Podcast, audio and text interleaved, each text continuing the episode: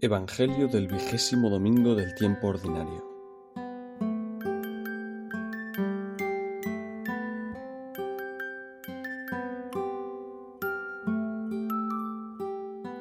Después que Jesús salió de allí, se retiró a la región de Tiro y Sidón. En esto, una mujer cananea, venida de aquellos contornos, se puso a gritar, Señor, hijo de David, apiádate de mí mi hija está poseída cruelmente por el demonio. Pero él no le respondió palabra. Entonces se le acercaron sus discípulos para rogarle. Atiéndela y que se vaya, porque viene gritando detrás de nosotros. Él respondió, No he sido enviado sino a las ovejas perdidas de la casa de Israel. Ella, no obstante, se acercó y se postró ante él diciendo, Señor, ayúdame. Él le respondió, no está bien tomar el pan de los hijos y echárselo a los perrillos. Pero ella dijo, Es verdad, Señor, pero también los perrillos comen de las migajas que caen de la mesa de sus amos. Entonces Jesús le respondió, Mujer, qué grande es tu fe, que sea como tú quieres. Y su hija quedó sana en aquel instante.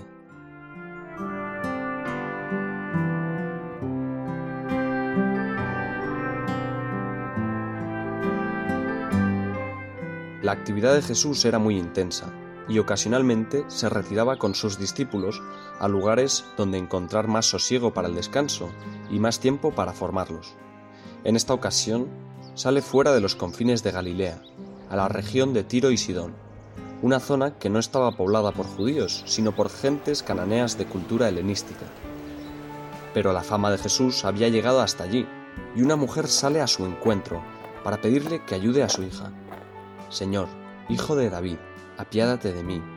Mi hija está poseída cruelmente por el demonio.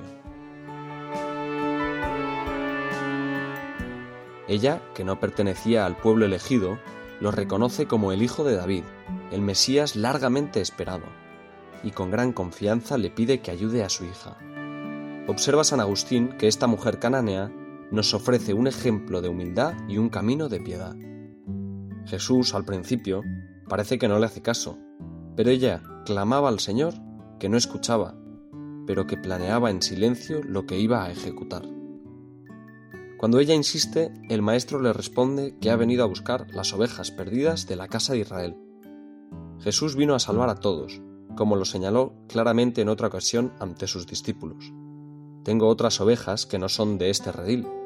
A esas también es necesario que las traiga, y oirán mi voz, y formarán un solo rebaño con un solo pastor. Pero su misión redentora debía comenzar por su propio pueblo, los judíos. La mujer cananea no se da por vencida y continúa importunándolo. En aquel tiempo los judíos llamaban despectivamente perros a los paganos, ya que el perro era un animal impuro. Por eso las palabras con las que Jesús le responde suenan muy duras. No está bien tomar el pan de los hijos y echárselo a los perrillos. Pero la mujer no se enfada ni se manifiesta dolida por el tono de la respuesta. Reiteró su petición y ante lo que parecía un insulto, demostró su humildad y alcanzó misericordia. El Papa Francisco observa que el aparente distanciamiento de Jesús no desanima a esta madre, que insiste en su invocación. La fuerza interior de esta mujer, que permite superar todo obstáculo, hay que buscarla en su amor materno y en la confianza de que Jesús puede satisfacer su petición. Y esto me hace pensar en la fuerza de las mujeres. Con su fortaleza son capaces de obtener cosas grandes. Hemos conocido muchas. Podemos decir que es el amor lo que mueve la fe y la fe, por su parte, se convierte en el premio del amor. El amor conmovedor por la propia hija le induce a gritar, Ten piedad de mí, Señor, hijo de David. Y la fe perseverante en Jesús le permite no desanimarse ni siquiera ante su inicial rechazo. La perseverancia de esta mujer, inasequible al desánimo, es toda una lección de fe viva y operativa. Nos enseña a no desanimarnos ante las dificultades de la vida y a perseverar en la oración, aunque parezca que Dios no nos hace caso. A veces, imaginamos, dice San José María, que el Señor Además, no nos escucha, que anda engañándonos, que solo se oye el monólogo de nuestra voz. Como sin apoyo sobre la tierra y abandonados del cielo, nos encontramos. Con la tozudez de la cananea, nos postramos rendidamente como ella, que le adoró, implorando, Señor, socórreme. Desaparecerá la oscuridad, superada por la luz del amor.